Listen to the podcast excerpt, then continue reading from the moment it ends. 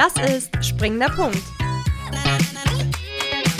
Mit Helena Stelzer und Lotti Kobler. Der Podcast rund um Digitalisierung, New Work und Business Trends. Hallo und herzlich willkommen bei Springender Punkt. Wir sind heute wieder in unserem kleinen, gemütlichen Berliner Tonstudio. Und neben mir sitzt auch wieder meine wunderbare Kollegin Lotti. Hi Helena. Ich freue mich total, dass wir heute wieder eine neue Folge produzieren und ich hoffe, dir geht es genauso gut wie mir und du bist genauso in Vorfreude. Absolut. Ähm, mir es auch super und ich freue mich sehr auf die heutige Episode, denn wir wollen heute einem kleinen Geheimnis auf die Spur kommen und vielleicht auch etwas über uns selbst erfahren, Helena. Genau. Denn heute wird sich auch ein für alle Mal klären, ob wir das Dream Team sind, für das wir uns halten. Und wir begeben uns heute im Podcast gewissermaßen auf fremdes Terrain. Denn wir verlassen uns ja beim Podcast eigentlich ausschließlich auf unsere Stimmen. Dass unsere Gesichter aber auch ihre ganz eigene Geschichte erzählen und auch selbst Bände sprechen, ist aber erstmal eine ungewöhnliche Vorstellung. Ganz genau. Natürlich sind wir auch heute nicht allein im Studio, denn wir haben einen besonderen Gast bei uns, mit dem wir genau über dieses Thema sprechen möchten, nämlich das Thema Gesichtsanalyse. Bei uns ist Volker Schwabe, er ist Psychologe und Experte für Gesichtsanalyse. Hallo und herzlich willkommen, Volker. Schönen guten Morgen. Lieber Volker, du bist Coach für ähm, Unternehmen, Sportvereine, Organisationen, du unterstützt beim Thema Personalführung oder auch in der Zusammenstellung von Teams. Ähm, man kann sich das jetzt so schwer vorstellen als Laie. Vielleicht erzählst du uns am besten, was macht denn ein Gesichtsanalyst? Was macht ein Gesichtsanalyst? Das ist eine sehr schwierige Frage. Also ich versuche es mal einfach zu beantworten. Mhm. Ein Gesichtsanalyst hat sich das Wissen darüber angeeignet, warum wir im Gesicht die Persönlichkeit eines Menschen erkennen und versucht Unternehmen oder alle, die dafür Geld bezahlen, dabei zu unterstützen, die richtigen Mitarbeiter zu finden, die Mitarbeiter zu finden, die zu den jeweiligen Kunden passen, mm, weil letztendlich ja die Menschen immer da am besten arbeiten und am, und am liebsten arbeiten, wo sie sich wohlfühlen und wo sie authentisch mhm. sind. Und da versuche ich einfach ein bisschen zu helfen. Das klingt, als bräuchte man da eine ganze Menge Erfahrung, bis man das perfektioniert hat. Und uns würde jetzt interessieren, wie du eigentlich zum ersten Mal auf das Thema gestoßen bist. War das damals im Psychologiestudium oder durch irgendeinen Job? Kannst du dich da erinnern? Tatsächlich war das schon in der Schule, dass ich gemerkt habe, dass man ähm, Menschen ganz schnell anmerkt, wie es ihnen geht, aber dass man Menschen auch manchmal anmerkt, ähm, wie sie ticken, bevor man sie angesprochen hat oder bevor sie irgendwas von sich erzählt haben. Und ich habe mir einfach die Frage gestellt, warum man, ähm, warum man da irgendwas spürt, wenn man jemanden sieht. Und das war sozusagen der Anlass dafür, dass ich mich dann später im Studium und auch während des Studiums sehr intensiv mit dieser Frage beschäftigt habe. Und da gibt es tatsächlich ein enormes Wissen, ja, mit dem ich mich jetzt seit ungefähr 20, 25 Jahren beschäftige. Sehr spannend auf jeden Fall. Total. Und wir hatten ja gestern auch schon ein kleines Vorgespräch für, für diese Podcast-Episode und da hast du was ganz Spannendes erzählt. Und zwar hast du ähm, von einem Fotografen erzählt, der hat eineigige Zwillinge fotografiert und gewissermaßen dokumentiert, wie die sich über die Jahre hinweg optisch von, weiter voneinander entfernt haben. Was hat es denn damit auf sich und das, was hat es mit deinem Fachgebiet zu tun? Mhm. Mhm. Wenn man sich die Frage stellt, warum jeder von uns ein eigenes Gesicht hat, dann kommt man im Prinzip auf zwei, zwei Punkte. Das eine ist das Thema Vererbung. Also wir haben ähm, Eigenschaften von unseren Eltern geerbt und sehen teilweise unseren Eltern auch ähnlich. Der andere Punkt ist, dass wir uns natürlich individuell auch jeweils entwickeln, mh, mm, unabhängig davon, wer unsere Eltern sind. Und ähm, wenn man Zwillinge über die Zeit vergleicht, also eineiige Zwillinge über die Zeit vergleicht, dann sieht man zum Beispiel, ähm, dass der eine Zwilling ein Segelohr auf der linken Seite bekommt oder der andere Zwilling auf der rechten Seite ein Grübchen oder der äh, nächste Zwilling wieder ähm, eine Falte auf der linken Seite des Gesichtes. Mm, und wenn man weiß, wie das funktioniert, dann kann man da ganz, ganz viel erkennen. Und deswegen benutze ich diese Zwillingsbilder immer in, meinen, in meiner Arbeit. Mhm. Ja, und wie funktioniert das, wenn man jetzt mal so provokant fragen darf? Also woran mhm. kann man das denn dann wirklich, oder wie kann man das mhm. denn dann erklären, dass also, sich das so verändert? Generell funktioniert es einfach so, dass du ähm, permanent ausdrückst, was du wahrnimmst. Also du, jeder von uns nimmt ja über die Augen, über die Nase, über den Mund, ähm, über die Ohren Reize auf und verarbeitet die in seinem Gehirn. Und unser Gehirn sorgt automatisch dafür, dass äh, unser Gesicht unsere Reaktion dazu ausdrückt. Also zum Beispiel gucken wir drei uns jetzt auch permanent in die Augen mhm, und ich sehe an eurem Nicken und an eurem Lächeln, ähm, dass ihr mir zuhört. Und das sind Prozesse, die sich unwillkürlich abspielen. Also das hat die Natur uns sozusagen einfach mitgegeben. Mm. Und wenn man weiß, welcher Muskel welches Gefühl ausdrückt, dann äh, weiß man auch Se Segelohren zu schätzen. Stimmt. Wofür stehen dann Segelohren zum Beispiel? Kann man das so pauschal sagen? Aber es klang jetzt, als wäre es was Gutes. Ja, das ist etwas Gutes. Also äh, die Muskulatur im Ohr ist ähm, dafür zuständig auszudrücken, welche Einstellung wir zu dem haben, was wir hören. Und je, je stärker die ist und je stärker die Muskulatur das Ohr nach außen drückt, äh, desto unabhängiger ist die Person. Also wenn ihr einen Menschen seht, der ganz abstehende Ohren hat, dann könnt ihr davon ausgehen, dass es jemand ist, der relativ offen für neue Ideen ist, weil er unabhängig von den Erwartungen anderer agiert. Das ist spannend, da kann man dann in Zukunft auch stärker drauf achten. Ich auch gerade auf Helenas Ohren. Und was siehst du? Was sie mir verraten. Das behalte so lieber für mich. Super. ähm, lieber Volker, du hattest es auch gerade vorhin angesprochen, du ähm, gibst auch Seminare mhm. und ähm, wo, führst da eben auch ähm, Mimikanalysen durch. Ähm, was sind denn so typische Anliegen, ähm, mit, also mit denen Unternehmen oder auch ähm, Privatmenschen auf dich zukommen, wenn hm. du so ein hm. bisschen aus dem Nähkästchen plaudern möchtest?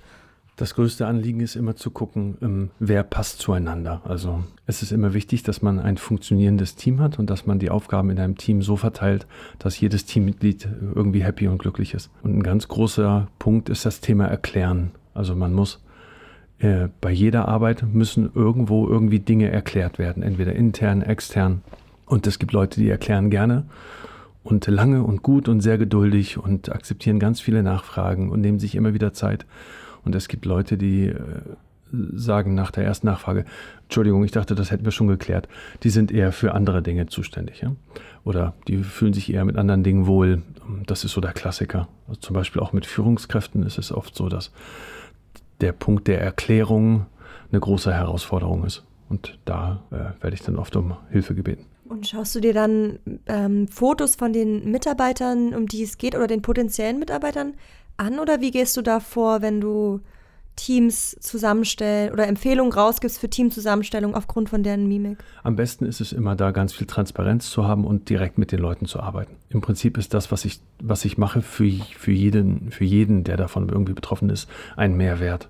Und deswegen ist es mir wichtig, dass die Unternehmen dort ähm, mit, ihr, mit ihren Mitarbeitern transparent umgehen und dass da auch immer alle anwesend sind, um die es auch geht. Und dann ähm, entsteht in der Regel auch eine größere Wertschätzung. Also das ist diese Offenheit ist äh, dann auch ein Wert, der sich im Unternehmen weiterträgt. Ähm, da fällt mir spontan auch eine Frage zu ein. Du meintest, ähm, das Wichtigste ist, ne, wie passen Menschen zueinander? Kann man sagen, dass du auf Basis der Gesichtsanalyse auf Charaktereigenschaften schließt und diese dann quasi gewissen Rollen im oder einer Rolle im Team zuordnen kannst? Also, genau. dass man sagt, Okay. Genau, mhm. also man kann sagen, ähm, was ich mache, ist im Prinzip eine Charakteranalyse. Mhm. Aber dadurch, dass unser Gesicht unmittelbar unsere inneren Prozesse ausdrückt, kann man es auch Gesichtsanalyse nennen. Aber eigentlich ist es eher eine Charakteranalyse. Also das Wort gefällt mir auch besser. Aber das Wort Gesichtsanalyse ist halt eins, das äh, erstmal mehr Aufmerksamkeit generiert. Deswegen hat sich das ja mhm. so eingespielt. Oder der, der Begriff Face Reading ist ja zum Beispiel auch ein, ja, einer, der, mhm. der irgendwie gängig ist jetzt in letzter Zeit. Hättest du Lust oder ist es überhaupt möglich, dass du so spontan auch Lotti und mich analysieren könntest? Ähm, uns würde natürlich auch ein bisschen interessieren, was kann man vielleicht aus unseren äh, Gesichtern lesen, beziehungsweise würdest du sagen, passen wir als Team gut zusammen? Mhm. Also kurz, kurz zum Vorgehen. Ich sagte ja vorhin schon, alles, was man im Gesicht sieht, erlaubt eine Aussage über, über unseren Charakter. Weil jeder Muskel über einen bestimmten Nerv eine bestimmte Reaktion auslöst, die im, im Gehirn gesteuert ist. Grob eingeteilt kann man sagen, dass der obere Drittel des Gesichtes ähm, von Muskeln geprägt ist, die Prozesse des Nachdenkens. Also Denkfalten ausdrücken. auf der Stirn. Genau, zum Beispiel die, die berühmten Denkfalten. Das mittlere Drittel des Gesichtes drückt eher Prozesse aus, die etwas mit den Emotionen, mit den Gefühlen zu tun haben. Und das untere Drittel des Gesichtes drückt eher etwas aus, das äh, ja, drückt eher die Prozesse aus, die etwas mit dem Handeln zu tun haben.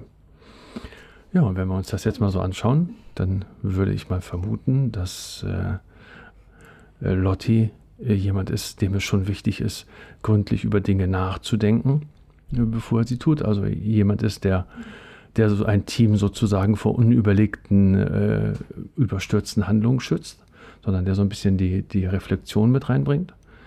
Ja, das Bei, könnte ich schon so könnte ich schon so bestätigen. Schön. Ähm, bei dir, Helena, würde ich jetzt vermuten, dass du jemand bist, der relativ tatkräftig an die Dinge rangeht und der entscheidungsfreudig, der äh, entscheidungsfreudig dafür sorgt, dass Dinge auch ins Rollen kommen und dann auch äh, angepackt werden. Ja, würde ich schon sagen. Ich bin also, schon eher so der äh, Ärmel hochkrempel-Typ und aktive Typ, wenn man das so sagen kann. genau. Also man, man, muss dazu wissen, es gibt ungefähr 200 Merkmale, mm. die man in, in einem Gesicht analysieren kann, je nach Definition. Und wir sind jetzt hier natürlich in einer besonderen Situation, deswegen, ja. Ja, das klingt jetzt auch so trivial oder so spontan. Ich vermute aber, dass da, wie du auch sagst, da steckt ja viel, viel mehr dahinter. Ähm, wenn man jetzt wirklich so eine umfassende Charakteranalyse machen möchte, wie, wie viel Zeit braucht das? Oder ähm, hängt das vielleicht auch vom Typ ab, vom Alter ab? Ähm, ich kann mir vorstellen, dass ein älteres Gesicht vielleicht auch ein bisschen mehr erzählt, wenn man so ein bisschen von dieser romantischen Vorstellung ausgeht. Ähm, ja, wie, wie, wie, ja. Wie, wie, wie müsste man, wie lange müsste man so, so eine richtige Analyse also, ansetzen? Also, also äh, zu der ersten Frage, generell ist es so, dass Gesichter ungefähr mit 20 Jahren also wenn ein Mensch unge ungefähr 20 Jahre alt ist, mhm. dann kann man da seriös analysieren. Ähm, anhand der Fotos der Zwillinge, über die wir vorhin gesprochen haben, ähm, kann man das ganz schön vergleichen. Also wenn man verschiedene Zwillingspaare nebeneinander legt, dann sieht man, dass mit zunehmendem Alter auch immer mehr Unterschiede im Gesicht da sind. Wenn man sich 20 Jahre mit dem Thema Gesichtsanalyse beschäftigt, dann analysiert man, also ich sage jetzt Mann, aber letztendlich rede ich an der Stelle von mir, analysiert man ein Gesicht ungefähr in 10 Sekunden. Oh, wow. schnell. Ja. ja. Ich kann mir vorstellen, dass es im Alltag ziemlich schwer ist, das abzustellen. Also wenn du privat unterwegs bist, achtest du dann auch immer auf deine eigene Mimik und was du vielleicht preisgibst oder ähm, bist du da gar nicht so fokussiert selbst drauf? Nee, ich glaube, ich bin ein ziemlicher Chaot in meinem Privatleben und äh, generell, also außerhalb der Arbeit. Ähm, Nee, das, das schalte ich dann ab. Das ist eine Fähigkeit, die ich äh, als, mir als Beruf ausgesucht habe, um ähm, Firmen und Menschen zu unterstützen. Aber privat nutze ich das nicht, nein. Gibt es denn auch so, würdest du sagen, es gibt vielleicht Tricks, wie ich mir durch den bewussten Einsatz von meiner Mimik und meinem Gesicht vielleicht einen Vorteil verschaffen kann im Beruf oder auch im Privatleben, wenn ich irgendwie besonders oder meine Nase besonders rümpfe, dass es dann auf eine bestimmte Art bei meinem Gegenüber ankommt? Also generell ist es wichtig äh, zu wissen, dass ähm, wir permanent spiegeln. Wir haben in unserem Gehirn ähm, Spiegelsysteme, die aus Spiegelneuronen bestehen und die sorgen dafür, was wir vorhin hier bei uns auch schon gesehen haben, dass wir ständig im Austausch miteinander sind und im Gesicht des anderen versuchen, uns wieder zu erkennen, beziehungsweise eine Reaktion auf das, was wir der Person gerade mitgeteilt haben oder vielleicht auch nonverbal ausgedrückt haben, zu erkennen. Also ich gucke jetzt zum Beispiel einmal Helena an. Jetzt habe ich angefangen zu lächeln, jetzt hat sie auch angefangen zu lächeln. Ja, genau. ähm, und das ist im Prinzip ähm, der Trick, den man vielleicht, äh, den, den, man vielleicht äh, mitgeben kann, dass man sich einfach darüber bewusst wird, dass Menschen spiegeln. Also wenn wir wollen, dass uns jemand wohlwollend oder freundlich gegenübertritt, dann sollten wir versuchen, in Vorleistung zu gehen. Also auch im Kennenlernen, wenn wir vielleicht noch gar nicht wissen, wie tickt die Person, wie wird sie reagieren, einfach mal mit einem Lächeln anfangen und dann mal schauen. In der Regel wird die Person dann auch zurücklächeln. Und wenn sie nicht zurücklächelt, dann kann man zumindest sagen, ich habe es versucht. Gerade in so Situationen wie bei Bewerbungsgesprächen oder wenn man sich frisch kennenlernt, äh, kann ich mir vorstellen, ist das ein super Mittel, um so eine erste Einschätzung zu bekommen oder so ein erstes genau. Gefühl fürs Gegenüber zu bekommen und das vielleicht auch so ein bisschen positiv zu färben. Genau, das ist ganz wichtig. Und andersrum ist es aber auch wichtig, auch äh, gegenteilige Reaktionen ähm, auch vielleicht mal zu kommunizieren. Ich bin neulich mal durch die Stadt gegangen und habe über irgendwas nachgegrübelt und da hielt neben mir ein Auto, ein Bekannter rief aus dem Fenster und sagte mir, ich sollte nicht so böse gucken, weil ich die Augenbrauen so runtergezogen habe. Und dann habe ich gesagt, ich gucke nicht böse, ich bin nur konzentriert. Und das ist etwas, was mir ganz viele Kunden immer wieder auch spiegeln, dass ihre Mitarbeiter sie fragen, warum sie so ernst gucken oder dass sie ihnen sagen, dass sie ernst gucken. Aber äh, das Gemeine daran ist, ist, dass wir, wenn wir die Augenbrauen runterziehen, das sowohl ein Ausdruck des Nachdenkens sein kann, des Grübelns, aber eventuell eben auch ein Ausdruck des Ärgerns. Von daher ist es manchmal auch ganz äh, wichtig, über die Eindrücke, die andere von uns haben, zu reden. Wenn wir merken, dass jemand uns fragend anguckt, indem er vielleicht kurz die Augenbrauen irgendwie hochzieht, dann damit signalisiert er uns, dass er verstehen möchte, was gerade in uns vorgeht. Und dann ist es vielleicht auch manchmal gut, das zu erklären, weil Gesichter ähm, so vielfältig sind, dass ähm, manchmal die Interpretation, die der andere hat, anders ist als das, wie wir es gerade meinen. Oder auch mit dem Lächeln. Es ist auch so eine Sache. Ich habe früher sehr viel Tischtennis gespielt ähm, und hatte es dort sehr viel mit Asiaten zu tun. Und konnte, so, das ist ja ein gängiges Klischee, das ich da aber am tatsächlichen Leib erfahren habe. Der Grund, warum Menschen lachen oder lächeln, kann manchmal auch kulturell bedingt ein ganz anderer sein. Und Lachen ist für manche zum Beispiel auch manchmal ein Auslachen. Aber das äh, sollten wir im Zweifelsfall lieber immer nochmal fragen, wie es gemeint ist. Darf ich da mal kurz einhaken, Lotti? Was gibt es denn da sonst noch so für kulturelle Unterschiede, beziehungsweise Unterschiede zwischen Männern und Frauen? Gibt es auch? Generell ist es so, dass Frauen, ich sag's mal so, stärker das Talent haben, ähm, über ihre Emotionen zu reden. Unabhängig von der Frage, wie präzise das ist, aber einfach der Wunsch, über das zu reden, was in einem vorgeht, ist generell bei Frauen größer als bei Männern. In der Regel. Von daher äh, würde ich, und jetzt hören bitte alle Frauen mal kurz weg, würde ich allen Männern ähm, einfach den Tipp geben, wenn sie sich mit einer Frau unterhalten, egal ob es jetzt beruflich oder ob es äh, privat ist, und ähm, sie zu dieser Frau an sich ein positives Verhältnis haben, einfach mal zu lächeln und zu nicken, während diese Frau. Während und diese, zuhören natürlich während, auch. Ne? Habe ich nicht verstanden. Ja, ähm, ähm, und andersrum haben Frauen manchmal ein bisschen äh, die Gefahr natürlich, aber das ja, kann vielleicht jeder auch einfach das für sich irgendwie, irgendwie wieder erkennen, ein Schweigen als Ablehnung zu oder als, als Desinteresse zu verstehen. Mhm. Und ähm, auch da äh, ist das Gesicht dann vielleicht manchmal an, an seiner Grenze, weil es ein nonverbales Ausdrucksmittel ist. Man spricht beim Gesicht auch als ein Mittel der supraverbalen Kommunikation. Aber wenn man sich unsicher ist, lieber immer noch, noch mal nachfragen. Könntest du eigentlich auch erkennen, wenn es eine Diskrepanz zwischen dem gibt, was auf dem Gesicht gezeigt wird und was gesagt wird? Also ja. jetzt mal so ja. Ein bisschen platt gefragt, kannst du erkennen, wenn, wenn jemand lügt? Ich würde es würd ein bisschen differenzieren. Also generell ähm, gibt es deutliche Anzeichen dafür, ob ein Mensch das, was er gerade sagt, sich in dem Augenblick ausdenkt oder ob er sich an etwas erinnert. Also das wäre sozusagen biologisch gesehen die Definition von Lügen oder Nicht-Lügen. Das eine ist, ich denke mir gerade etwas aus. Das wäre ein kreativer Prozess, der im Prinzip im Lügen, in Anführungszeichen, ähm, dann enden würde. Das andere ist eine Erinnerung, die in der Regel ähm, bedeutet, dass die Person in dem Augenblick die Wahrheit sagt.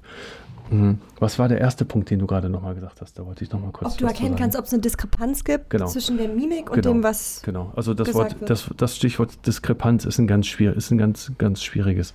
Mhm. Also jeder von uns kann eigentlich Gesichter analysieren. Das ist eine Fähigkeit, die uns mitgegeben wurde als Mensch.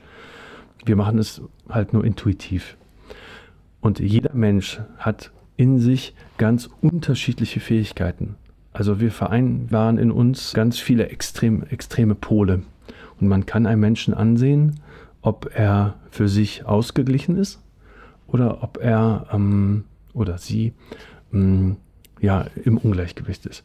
Das, äh, das ist aber in der Tat auch etwas, was man auch manchmal einfach spürt. Also dafür muss man kein Gesichtsanalyst sein. Manchmal, wenn man jemanden kennt, den Partner, ein Kind, eine gute Kollegin, dann merkt man auch manchmal, wenn mit der irgendwas ist. Sag mal, irgendwas ist doch mit dir los. Nee, ist nichts. Komm, sag schon. Ja, gut. So. Und meistens ist dann auch tatsächlich etwas. Ja. Und ähm, wenn man die Person vielleicht noch nicht so gut kennt, nochmal so Stichwort Lügen, mhm. ähm, worauf achtest du da genau, um das zu erkennen? Also kannst du uns da einen Trick also verraten? Ich, also ich bin nicht äh, damit beauftragt zu erkennen, ob jemand lügt oder nicht. Also ich mhm. arbeite nicht mit ähm, Polizei oder ähnlichen Institutionen zusammen.